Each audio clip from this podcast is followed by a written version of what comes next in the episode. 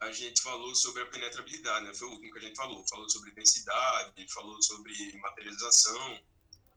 E, por último, foi a penetrabilidade, que, inclusive, também foi citada hoje, né? A capacidade de atravessar o... Enfim, a matéria densa. E hoje a gente retoma o tema das propriedades do perispírito, falando sobre a visibilidade, né? A capacidade de um espírito se tornar visível Aqui, nesse ponto, a gente vai falar da visibilidade do espírito em si, além da visão material, porque a gente já falou, né, de quando o espírito se torna visível materialmente, através da, da alteração da densidade, materialização, manipulação do ectoplasma, todo aquele processo da materialização do Uberaba, de Uberaba, meu Deus, eu acredito que é, que a gente conversou no sábado passado. Exatamente, materialização em Uberaba. Todo esse caso aqui que a gente vê, de historização do ectoplasma. Então, essa é a maneira que tem de um espírito se apresentar né, aos olhos de todo mundo que está presente na sala, independente dessa manipulação que a gente conversou agora. O espírito aparecer para todo mundo, a pessoa querendo ou não, estando sintonizado ou não, é através de ectoplasma. Ali é matéria densa, a pessoa vê, querendo ou não. Mas no caso de Jesus, como o Ramon citou e tudo mais, aí já entram outras possibilidades, né? Então, é, a visibilidade, vamos lá para o texto. O perispírito é completamente invisível aos olhos físicos. Não o é para os espíritos. Os menos adiantados percebem o corpo espiritual de seus pares, captando-lhe o aspecto geral. Já os espíritos superiores podem escrutar a intimidade perispirítica de desencarnados de menor grau e elevação, bem como o dos encarnados, observando-lhes as desarmonias e as necessidades. Então, vejo né, que ele já está falando da capacidade de visibilidade do perispírito no mundo espiritual, na realidade espiritual. Já deixou nessa parte da materialização e tudo mais que a gente já viu. Agora ele está falando de outras possibilidades visuais que o perispírito então, aqui, no primeiro momento, ele compara duas condições, de um espírito menos evoluído e um espírito mais esclarecido, um espírito superior. Então, o espírito menos evoluído, menos adiantado, ele vai captar e visualizar os aspectos ali perespirituais do par, né? Ele fala, usa até a palavra par, mas ou seja, o de igual com ele, o que está ali sintonizado na mesma faixa dele. São essas as, as emanações vibratórias que ele consegue visualizar. E aí a gente consegue compreender condições de é, é, muitos espíritos desencarnados e extremamente presos à matéria e não conseguem visualizar toda a realidade espiritual que está ali diante dele. Diversos espíritos ali tentando auxiliar ele, espírito para resgatar ele, e ele não visualiza nada, só visualiza a matéria. E fica tentando falar com gente encarnada, e fica lá tentando interagir, fala em meu ouvido, fica preso ali àquela condição. Então, por que esse espírito não consegue visualizar toda a realidade espiritual que está ali diante dele, na frente dele? Diversa infinidade de espíritos ali é, é, passando o tempo todo, ele com a capacidade, porque agora ele está espírito, né, já deixou as máquinas ali que permitiam ele ver, que é o nosso aparelho físico, né? E agora ele já tem essa capacidade de ver além, de ver para espírito, de ver outros espíritos desencarnados. Mas devido a, a situação, a condição mental dele e a densidade perespiritual do apego à matéria, ele fica sintonizado na faixa da matéria, dos encarnados. Ele só consegue visualizar e interagir com essa matéria densa. Quer dizer, a matéria é muito densa, nem interagir ele consegue, né? Porque aí entra a manipulação do ectoplasma para poder fazer electritação, qualquer coisa do tipo. Mas, assim, ele só consegue visualizar a matéria densa. Aqui a gente consegue ver ele falando sobre isso, né, dos espíritos menos adiantados. Mas no caso dos espíritos superiores, aí a capacidade de visualização vai além. Não só ver todas as gradações de espíritos do patamar dele até os encarnados, consegue visualizar tudo, como ele visualiza é, é caracteres que vão além da aparência. Porque percebam que o menos adiantado capta o aspecto geral. Eita, estou sem apontador, cadê? O menos adiantado capta o aspecto geral, ou seja, a aparência, como ele está ali é, apresentado e tudo mais. Mas os espíritos superiores, eles perscrutam a intimidade perispirítica dos encarnados e conseguem observar desarmonias e necessidades. Então aí já entra a capacidade dos espíritos superiores de olhar cicatrizes perispirituais, captar as sutilezas das emanações psíquicas daquele perispírito, ver as necessidades, ver a condição desse espírito. E agora vem a parte mais interessante que todo mundo aqui já passou no tratamento lá no Cristina. Vejam como ele fala. Eita, eita, aqui. Mostram no bem, por exemplo, os trabalhos de esclarecimento espiritual, a conversa no tratamento, em que os espíritos responsáveis revelam, por meio dos dialogadores encarnados, os médiums, a realidade do sofredor conduzido ao entendimento, auscultando seu perispírito e também as sessões de cura, em que os médios espirituais detectam os sinais patológicos presentes no psicossoma do doente. Psicossoma né, é o corpo espiritual. É, então vocês vejam que aqui ele descreveu o tratamento da gente no dia de domingo. Então aqui ele mostra como é que como é que esse irmão aqui sabe esse problema que eu estou passando. Como é que esse irmão sabe que eu passei por uma tristeza? Como é que esse irmão sabe que eu estava discutindo com meu parente? Como é que esse irmão sabe que eu estou com um problema aqui no, no, no, em determinado local do meu perispírito? Ele faz o tratamento ali. Tudo isso está correlacionado com a capacidade que esse espírito que está ali atuando através do médium possui de é, visualizar o perispírito suas características mais etéreas, mais sutis. Então, uma vez que o, o espírito desencarnado só visualiza a forma, o espírito desencarnado e evoluído visualiza a forma, aspecto, sentimento, intenção, a emoção, é, é, sinais patológicos né, de doenças ali, o espírito possua, já estão a nível perispiritual. E aí é a realidade que a gente tem, né, no, no nosso tratamento do Cristina. Então eu gostei de, desse texto porque dá é, para a gente é, aproximar da nossa realidade, mas que a gente não veja, né, o tema visibilidade, todo mundo fosse achar que ia ser é, relacionado à materialização, mas é a visibilidade do ponto de vista espiritual. E aí ele finaliza, finalmente, Quanto à possibilidade de alguns médios videntes verem o perispírito, muito raros são os que, em verdade, possuem as necessárias condições para distingui-lo, ainda que eventualmente entre as projeções que formam a aura.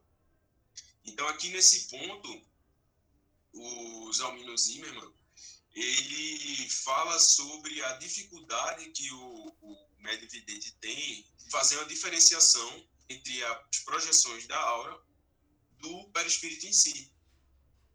Então ele fala que muito raros são os médios que conseguem fazer uma diferenciação. Ah, estou vendo o perispírito, aqui é a aura, aqui é a emanação de tal determinado corpo espiritual, aqui é tal condição. Então, o, o, o que é mais comum, se os médios videntes já são raros, né, imaginem o que consegue fazer esse tipo de distinção. Então, o mais comum dentre os médios videntes, que já são raros, é o que vê. Como o Ramon disse, né? Vê ali de grosso modo. Ah, eu vi um espírito passando, ah, eu vi um espírito parado ali. Né? Pode ver até aspectos ali da roupa e tudo mais, ver de forma mais nítida.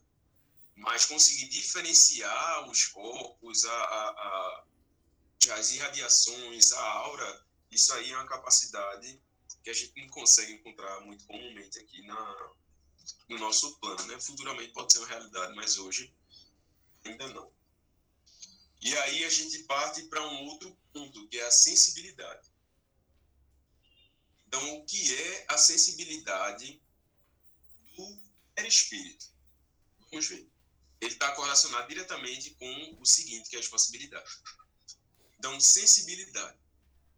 Quando encarnado, o perispírito recebe as impressões externas captadas pelos órgãos do sentido, e que lhe chegam pelos nervos sensitivos do sistema nervoso.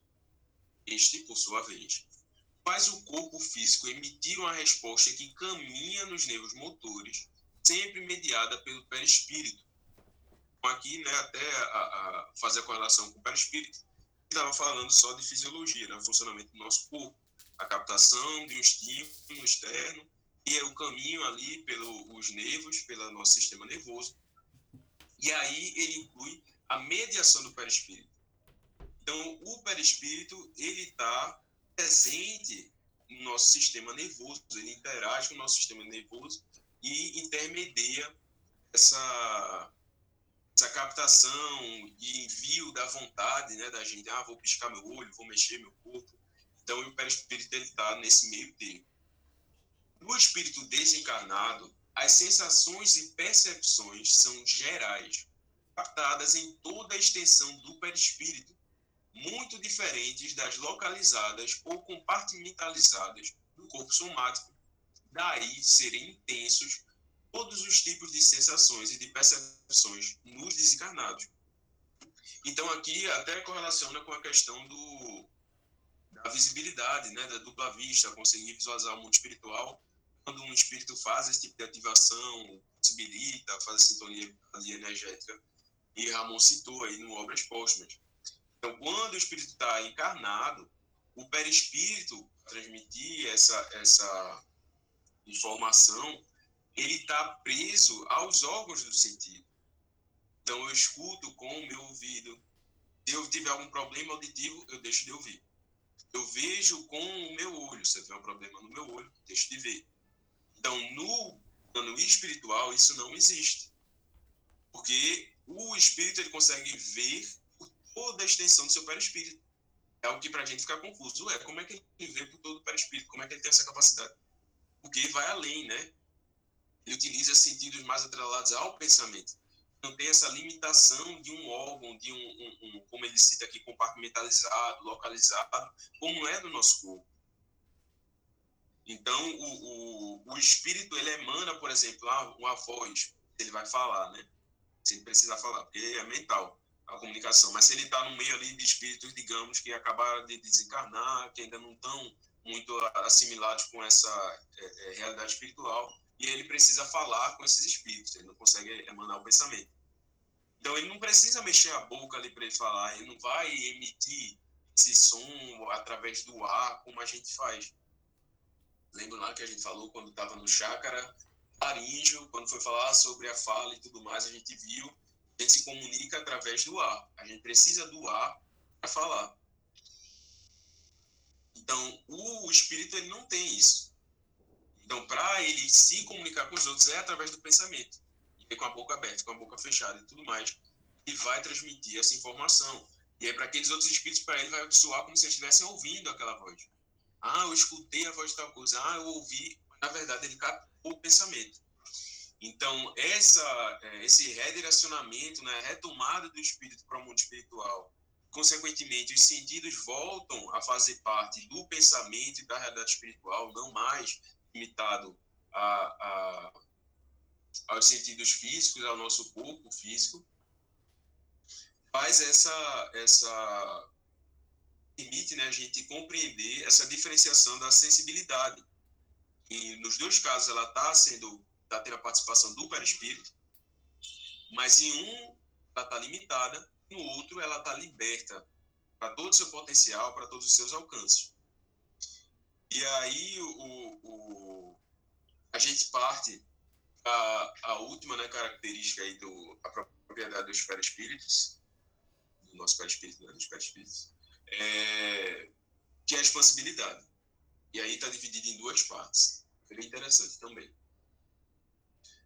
Expansibilidade. Por princípio, o perispírito é indivisível, mas pode expandir-se muito, ampliando a capacidade de visão das percepções do espírito. A expansibilidade explica os fenômenos de bicorporeidade desenvolvida entre alguns encarnados, acontecia com Eurípides Bazanufo, né, o famoso médium espírita, um dos precursores do espiritismo, do espiritismo no Brasil, e com o Antônio de Pádua, né, que é um santo de Portugal, e é, ambos têm as suas histórias e, e testemunhas de estarem presentes em dois lugares ao mesmo tempo. fato que sugere a quem desconhece o fenômeno a impressão de que a pessoa se divide em duas, já que é vista em lugares diferentes. Então, nesse primeiro ponto, nessa primeira característica, a expansibilidade do perispírito, a gente vê uma projeção desse é, espírito em dois ambientes. E aí, em um dos ambientes, esse, esse corpo ele só vai ser visualizado para as pessoas que possuem essa capacidade. Entra no mesmo contexto ali do espírito desencarnado. Porque a, a, divisão, né, digamos, ele vai dividir ali o, o ectoplasma dele. Então, um dos dois, uma das duas condições vai ficar é, a defasagem. Então, assim, ah, se eu estou aqui, vou projetar o meu corpo em um outro ambiente. O meu corpo aqui vai ter que adormecer. Eu for aparecer lá, né, através da materialização, que as pessoas consigam me visualizar e tudo mais, então o meu ectoplasma vai ser direcionado quase que na sua totalidade, não vai todo, porque o meu corpo não ia desencarnar, né? E uma parte aqui, mas todo aquele ectoplasma que vai para lá vai é, é, imprimir as consequências na outra parte que for carecendo né, desse ectoplasma. Então, se ele está consciente em, em, nos dois locais, atuando ali nos dois locais, então o outro local ele está ali enquanto semelhante à condição do espírito desencarnado. Então, as pessoas que visualizam e que testemunham a presença dele naquele ambiente possuem essa capacidade ou foram é, é, possibilitadas de visualizar a realidade espiritual, né, nesse mecanismo que a gente visualizou da sintonia fluídica e da capacidade do encarnado ver além da matéria. Então, essa é a expansibilidade do perispírito, a capacidade, porque ali não foi um perispírito que é, é, é, pegou um outro emprestado, emprestado um perispírito de outra pessoa, ou produziu ali outro perispírito. Não. O próprio perispírito dele que se expandiu, dividiu. Com isso daí a expansibilidade né, a divisão desse perispírito. E quando a gente vai para a realidade dos espíritos evoluídos, espíritos superiores, isso aí vai além. Porque existe né, a projeção perispiritual, que também está relacionada à expansibilidade. Então, no plano é, espiritual, o espírito já deixou a matéria, não está mais limitado às condições materiais. Então, um espírito como Jesus, por exemplo, ele está lá ocupando o cargo de, de governador do nosso planeta geralmente ocupado com muitas tarefas. Ele tem um planeta, né? não é um estado, não é um, um, uma instituição. São diversos espíritos desencarnados e desencarnados que ele está coordenando e direcionando. E ainda assim ele consegue se projetar a reuniões, conseguiu estar presente durante a produção da, da codificação, né, o Espírito de Verdade lá com Kardec. Então, como é que ele fez isso? Ele deixou lá chamou fulano, assume aqui enquanto eu vou ali fazer com Kardec, vou lá produzir o livro por 15 minutos, né? Se não me engano, era 15 minutos que ele passava é, com Kardec para passar as comunicações. Não. Ele fazia uma projeção do perispírito dele. Ele estava lá na posição dele, tomando as decisões e tudo mais, e também estava lá junto com Kardec. Né? A gente que tem dificuldade de fazer duas coisas ao mesmo tempo, imagine você estar tá em dois locais ao mesmo tempo, passando informações diferentes nesses dois locais ao mesmo tempo e captando informações desses dois locais ao mesmo tempo. Então, para um espírito que está na condição de perfeito, muitas vezes a gente acha difícil compreender, a gente, quando visualiza as possibilidades e capacidades que eles possuem, a gente começa a ver o quão distante está, o quanto a gente precisa aprender. Se a gente, na matéria que a gente não consegue fazer duas coisas ao mesmo tempo, a gente tem dificuldade, imagine você dividir, entre aspas, o seu pensamento em dois, a sua atenção em dois, e está ali presente nos dois. Então, na expansibilidade perispiritual, consegue fazer isso. E é uma coisa realmente né, que às vezes fica distante da gente compreender. Mas nesse primeiro ponto aqui, por princípio, o perispírito é indivisível, cadê? Sim, as percepções, né, a capacidade de visão também pode ser expandida. Né? Não só vai ali a intenção, a vontade, a mensagem, como também as percepções. Né? Ou seja, ele não está ali só falando e não escuta nada. Apareceu lá arbitrariamente o ambiente, está todo mundo ouvindo a voz de Eurípides Bazanufo, mas ele não consegue ouvir o que ninguém fala ali. Não. Além de a sua vontade, com a mensagem, a presença e tudo mais, ele também capta o que aquele ambiente está imprimindo ali para os sentidos espirituais dele. Então ele vai estar tá ali, ele vai ouvir o que as pessoas falam, vai interagir com as pessoas, ele vai ver o ambiente que ele está inserido. Então isso é a expansibilidade do perispírito a nível sensorial. E aí a gente consegue ver também numa situação prática o porquê, né, um, um, o perispírito ele tem os seus sentidos espalhados por toda a sua extensão.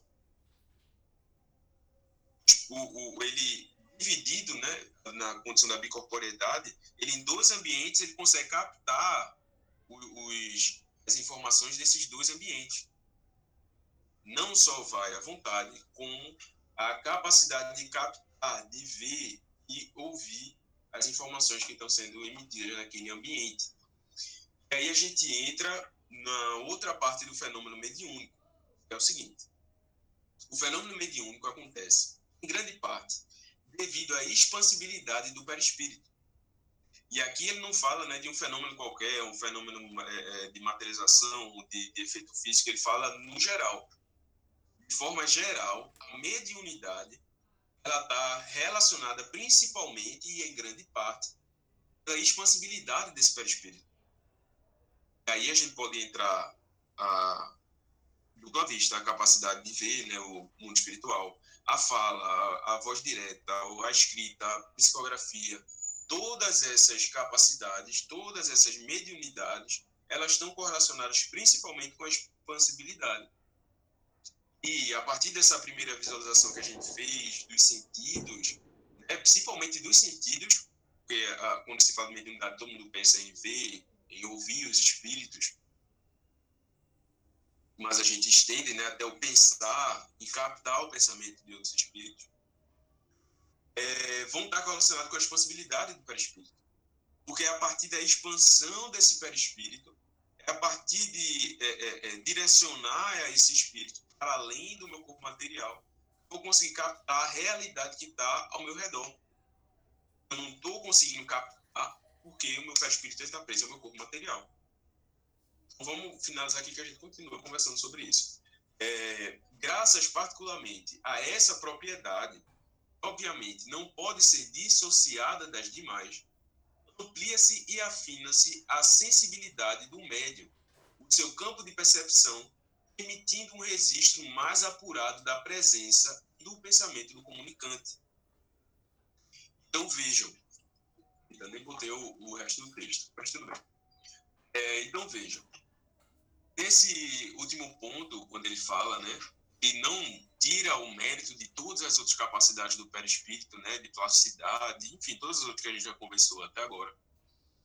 Mas a partir da expansibilidade, é que se amplia a sensibilidade do médium, o seu campo de percepção. E a partir desse é, é, aumento de sensibilidade, é como se eu tivesse com aquele protetor auricular que bota no ouvido, tapa o ouvido. Você consegue ouvir, mas bem baixinho, você consegue ouvir coisas distantes, ou às vezes nem consegue ouvir muitos sons estão ao seu redor. Então, quando você expande seu perispírito, é como se você tirasse ali aquele protetor auricular, você o seu ouvido. E agora você está sensível a diversos é, sons que estavam sendo emitidos ali e você não estava nem prestando atenção. Então, por quê? Antes, o seu perispírito estava na condição de intermediar o sistema nervoso, que é a condição do encarnado, ele capta ali, ah, me beliscaram, senti beliscando. Ah, eu tô vendo aqui uma coisa, ah, tô ouvindo, ah, tô bebendo água. Então, o perispírito está fazendo esse intermédio. Ele está concentrado nesse intermédio, né? ele não está fazendo só isso, mas ele está concentrado aí.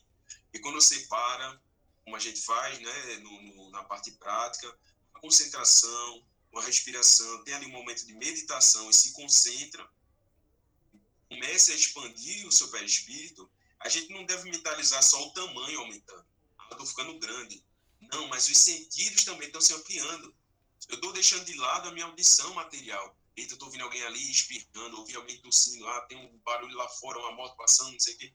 Você está deixando isso de lado estou deixando de lado a minha visão, né? Geralmente isso é a primeira coisa que a gente faz, fechar o olho.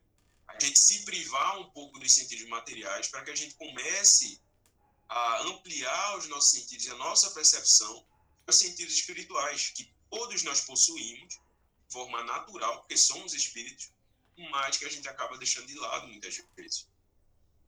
E isso está muito bem descrito na, no Evangelho, agora eu não vou lembrar qual é o título da parte, mas é quando se vai pedir por alguém que está numa condição de doença.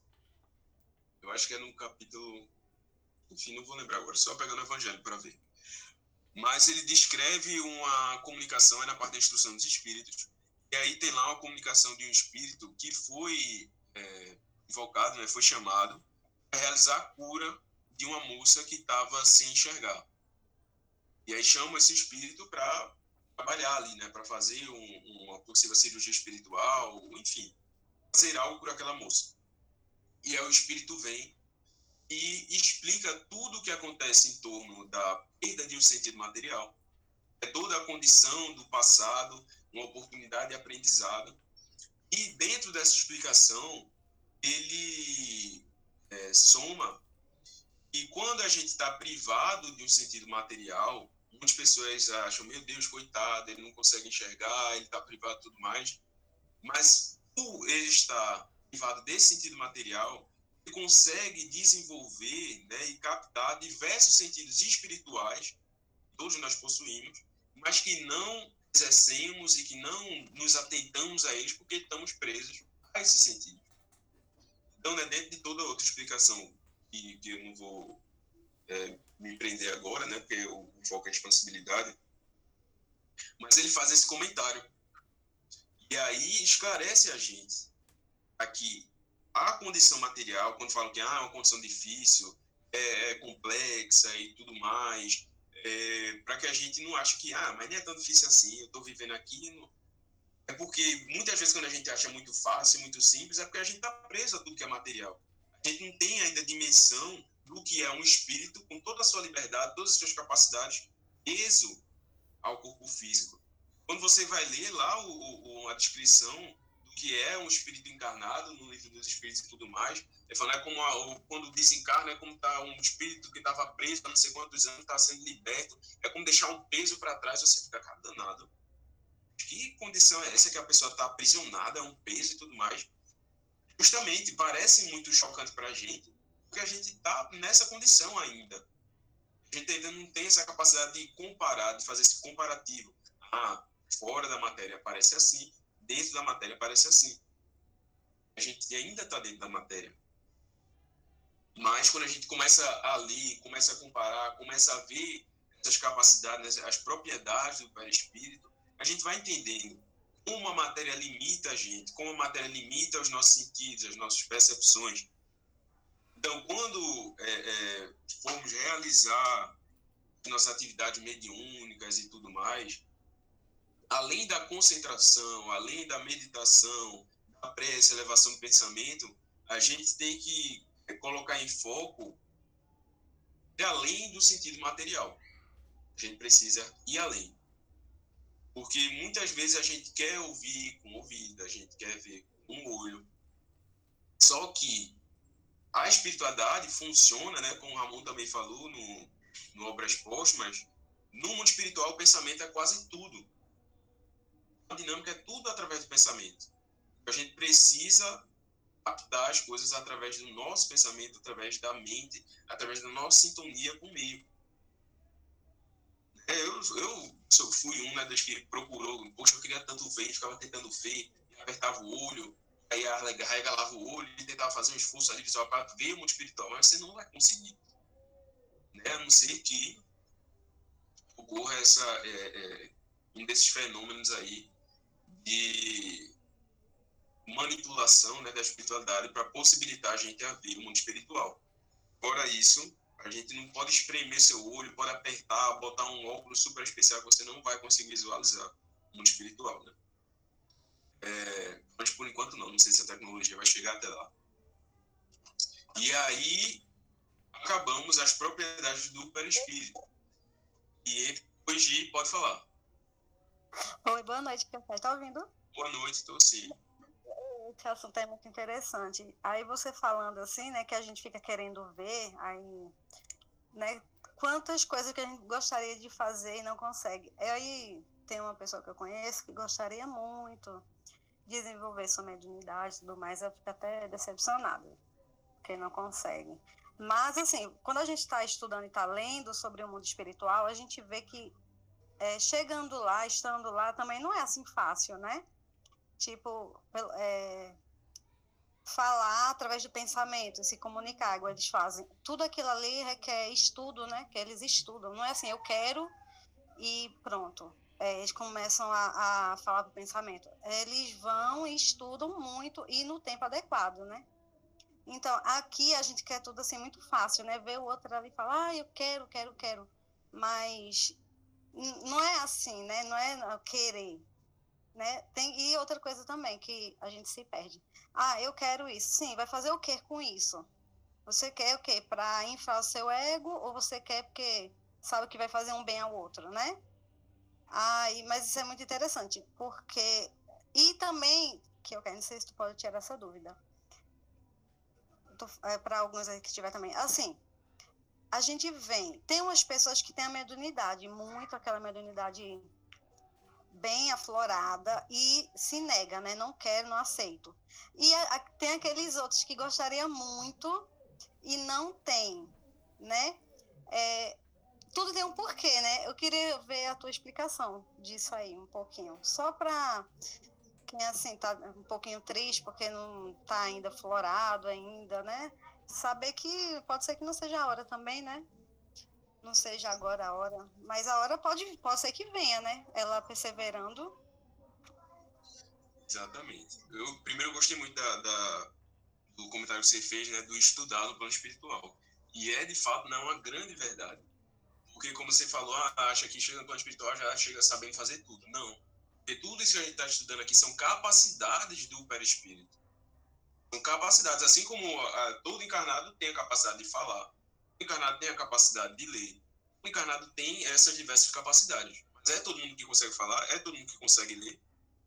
A criança ali você precisa ensinar a falar. A pessoa precisa aprender a ler. Então o espírito desencarnado ele também precisa aprender a utilizar ali os seus sentidos, a desenvolver e tudo mais. Então, e aí entrando na seu questionamento, né, é um, um assunto quase de, uma palestra. Mas a questão da mediunidade, né, como todas as outras condições que a gente possui na vida material, né, porque a mediunidade, de forma geral, é a capacidade da gente intermediar o plano espiritual com o plano material. Então, a mediunidade ela vai ter essa finalidade de aprendizado. A gente aprender, principalmente, espiar muitas vezes, né, é, condições do nosso passado, é, conseguir ajudar espíritos que estão ainda desencarnados, e a gente tinha de muitos devedores, mas de forma geral, a gente consegue também levar o esclarecimento para muitas pessoas. A gente consegue apresentar a realidade espiritual que todos nós vivenciamos e vamos vivenciar após a condição material para muitas pessoas. E por isso que a gente vê a mediunidade não só limitada a uma condição social, a uma religião. A mediunidade ela está em todos os âmbitos, em todos os aspectos. Então, oi. Não, também tudo eu falo. É, então, quando a gente olha para para o médium, a pessoa que já possui a capacidade desenvolvida, ela ali ela recebeu uma oportunidade, né? Ela estudou, sim, as pessoas que trabalham como médium, ela precisa estudar no plano espiritual quando vem para o plano material para exercer essa mediunidade. Mas nem sempre a pessoa ela está preparada psicologicamente para lidar com essa realidade mediúnica no plano material. Então ela foge da responsabilidade, ela foge da, da do compromisso, porque a pessoa precisa abdicar de muitas responsabilidades, ou de responsabilidades, ela precisa abdicar de muitas condições materiais, abdicar de muitas práticas materiais para que você realize uma mediunidade limpa, uma mediunidade com responsabilidade, uma mediunidade que é, é, faça algo de proveitoso para as pessoas encarnadas. Então você precisa abdicar de muita coisa. E muita gente não está preparado para abrir mão disso, né, dos prazeres materiais, das paixões materiais, de muitas coisas materiais que você precisa é, deixar de lado, ou principalmente, né, o que mais acontece, nem sempre você precisa deixar de lado, abrir mão daquilo, mas priorizar. Você precisa priorizar muitas situações. Então, esse é o primeiro ponto das pessoas que fogem muito da mediunidade, né? tirando o ponto do medo e da assombração. A gente está considerando a pessoa que já foi esclarecida da responsabilidade que ela tem em torno daquilo. E das pessoas que não possuem gostariam de ter, aí vem a sabedoria em torno do nosso planejamento. Então, muitas vezes você já pode ter é, estudado isso ou qualquer outra coisa do tipo, mas você vem com a, com a, a capacidade mediúnica é, reduzida ou é, obstruída de alguma forma, porque você utilizaria aquilo de uma forma. Você poderia perder essa oportunidade material, que tem a finalidade de aprendizado, e ia gastar ela com, com futilidades é, é, da matéria. Então, eu, por exemplo, se eu já viesse desde quando eu nasci, desde pequeno, com a dupla vista extremamente desenvolvida, muito provavelmente eu ia gastar minha vida todinha tentando compreender, estudar aquilo e tudo mais, e ia deixar de lado todo o meu, a minha finalidade de desenvolvimento moral que eu tenho nesse planeta. Porque a gente não vem aqui só para se desenvolver intelectualmente. E eu reconheço que eu, com certeza eu gastaria minha vida pesquisando e tentando compreender e aprofundar e tudo mais mas eu não vim aqui só para isso. Eu tenho que desenvolver a, a, o lado material. A gente precisa balancear o nosso progresso. Então, muitas vezes a gente, mesmo querendo, e ter, principalmente você consegue ver, né, geralmente quem quer a, a, essa faculdade mediúnica tem alguma outra finalidade em torno daquilo, de pesquisar. Aqui. Então, é, não construir também tem a finalidade sabe torno daquilo. Significa que o que você já possui já é o suficiente para você trabalhar e ajudar o próximo. Você já consegue fazer isso com o que você já possui, mediunicamente ou não. Você já consegue intermediar o bem de várias formas. A gente se sintoniza com Deus através da lei de amor.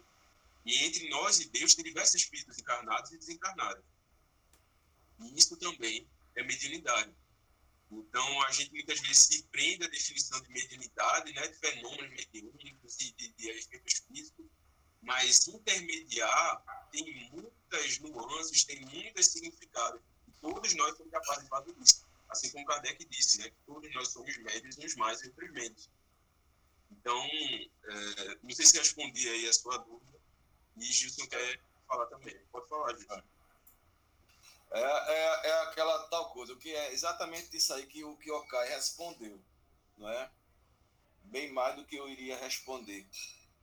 É, mediunidade não é, é, mediunidade a gente sabe que não é um dom gracioso. Mediunidade não é uma dádiva porque a gente ah, foi beneficiado, não. Mediunidade é um ônus. Um ônus que tem que se cumprir, um ônus, quando é bem cumprido, ele tem uma recompensa que é própria. A gente não ganha nada, nada. Alô? Estamos ouvindo. Oi? Oi. Estamos ouvindo, estamos ouvindo. É, a gente não ganha nada. A mediunidade não é um, um dom gracioso, uma, uma, uma coisa que a gente vai ganhar alguma coisa por ter cumprido. Não.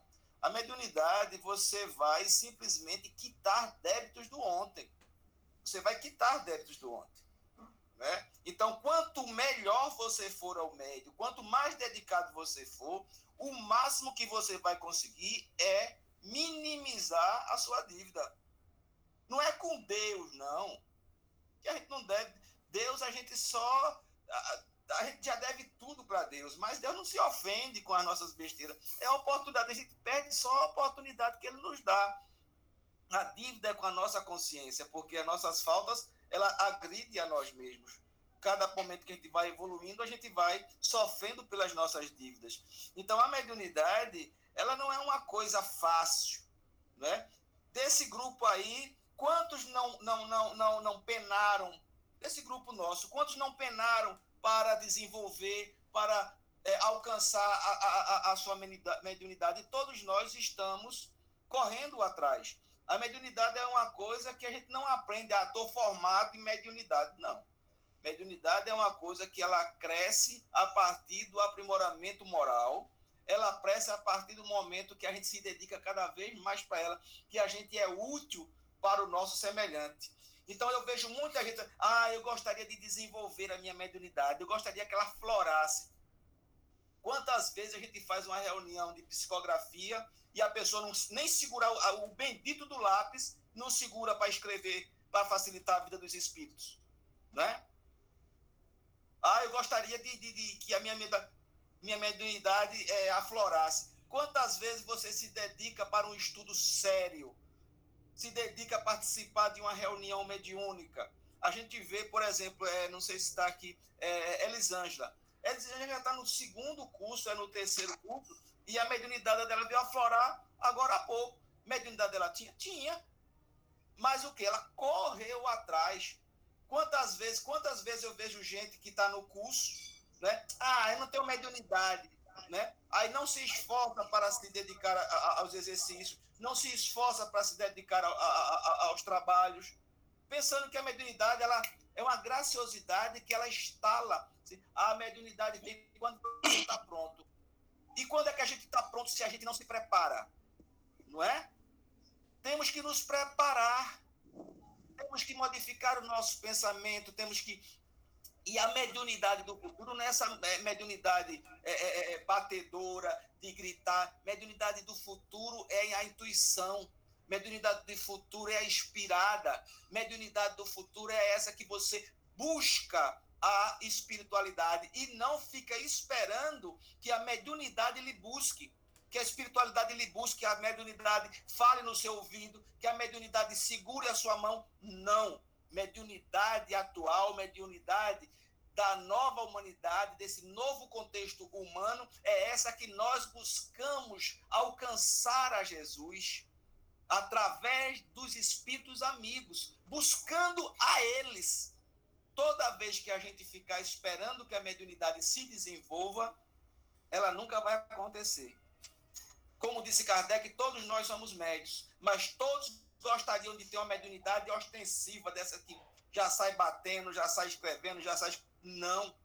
A mediunidade ela vai, é um despertar. É um despertar. É como uma pessoa que quer saber apreciar um bom café. Ah, eu quero apreciar o, o, o sabor de um café mas quando vai tomar o café, enche o café de leite, enche o café de açúcar e não sabe o verdadeiro gosto do café. Né? Então, a mediunidade, como falou o, o Kyokai, tem que haver sacrifício, tem que haver dedicação, abnegação, estudo, busca para você alcançar. Então, todas as pessoas que gostariam de, de, de que a mediunidade aflorasse, dificilmente ela vai acontecer, porque nós não somos é, é, médios missionários. Poucos somos nós que médios missionários. Eu não conheço nenhum, pelo menos em nossa instituição. Né? Mas eu conheço muito médios que vêm no processo de resgate da, da, da, das suas dívidas do ontem. Eu sou, um, eu sou talvez o, o primeiro, né? eu sou talvez o, o, o maior, né? que a gente busca exatamente de devedor que busca através do, do, do trabalho, da assistência, do estudo, se é, é aos pouquinhos ir galgando os degraus, e quanto mais degraus a gente vai galgando, a gente vai sabendo quanto maior é o nosso débito, quanto maior é a nossa dívida, quanto mais nós temos que nos dedicar, quanto mais nós temos que estudar. E isso eu digo sempre e vou dizer: quando pensar em qualquer coisa da nossa existência, pense primeiro no lado espiritual. Primeiro no lado espiritual. O que é bom para, para, para a minha condição espiritual? O que é bom para a minha evolução? O que é bom para o propósito dessa minha existência? Não é aquilo que vai me dar prazer, não é aquilo que a, a sociedade, que os amigos vão, vão achar que é legal, que eu sou vencedor. Não. É aquilo que vai me dar uma paz. é aquilo que vai me dar uma tranquilidade emocional, é aquilo que vai me dar uma segurança. Então, essa questão que Gislaine falou é para todos nós, para todos nós, buscarmos sempre. Todos nós temos alguma coisa. Nós não estamos numa casa espírita, nós não estamos num estudo desse patamar, nós não estamos no envolvimento espiritual que nós temos se nós não houvesse, não houvesse um compromisso firmado na espiritualidade. E eu falo, não é somente nós que estamos aqui hoje nesse estudo. Quantos companheiros, quantos amigos tão caminharam conosco nesses anos? e pelo cansaço, pela desestimulação, pela vontade ou, ou falta de vontade, deixaram no meio do caminho. Isso é crítica? Não. É o livre-arbítrio. É o livre-arbítrio. Né? Mas vai chegar uma hora em que essa mediunidade ela vai ser cobrada, ela vai ser necessária e aí as, os nossos instrumentos vão ser mais complicados. O nosso corpo físico não vai aguentar tanta carga, as nossas condições de saúde talvez não aguentem tanto, né? Eu conheço muitos médios com mediunidade poderosa desde a juventude, que só deixou a mediunidade aflorar aos 50, aos 50 e tantos anos, né? Mas aí com ela foi que veio problema de saúde cada vez mais forte. É porque é isso. A, a, a, o resgate chega na hora certa, mas você cumpre quando você quer. Só que, com o passar, tudo tem juro. Né? O juro aumenta. O juro aumenta. E depois a gente está achando que está sendo cobrado demais. Só que a, o nosso potencial não é mais o mesmo. Nosso potencial não é mais o mesmo. Então, isso é só um alerta que eu dou, né? É, só dando um, esse, esse adendo de responsabilidade para a explanação que o Kyokai botou, que está perfeito. Ok? Ok. E Gi, para a pessoa que você falou aí, né, que estava querendo desenvolver a mediunidade e tudo mais, deu o seguinte, né, uma coisa que eu já ouvi lá no tratamento mais do que desenvolver qualquer faculdade, a gente está aqui para ser pessoas melhores. Exatamente, exatamente. É, Esse é uma pessoa melhor. É. Pode falar. Para ser uma pessoa melhor, ela não precisa né, da, da mediunidade aflorada, nesse sentido dos fenômenos e tudo mais. A gente só precisa se esforçar. E por hoje é isso. E qual vai ser o nosso próximo tema? Vamos continuar em perispírito. Qual parte do perispírito? Wilson? Eu vou dar uma olhada e te digo, que eu caio. Certo. Eu digo. Espero que tenham Vamos... gostado, entendido. É. Ok. Vamos dar um, um, um tempinho para nós.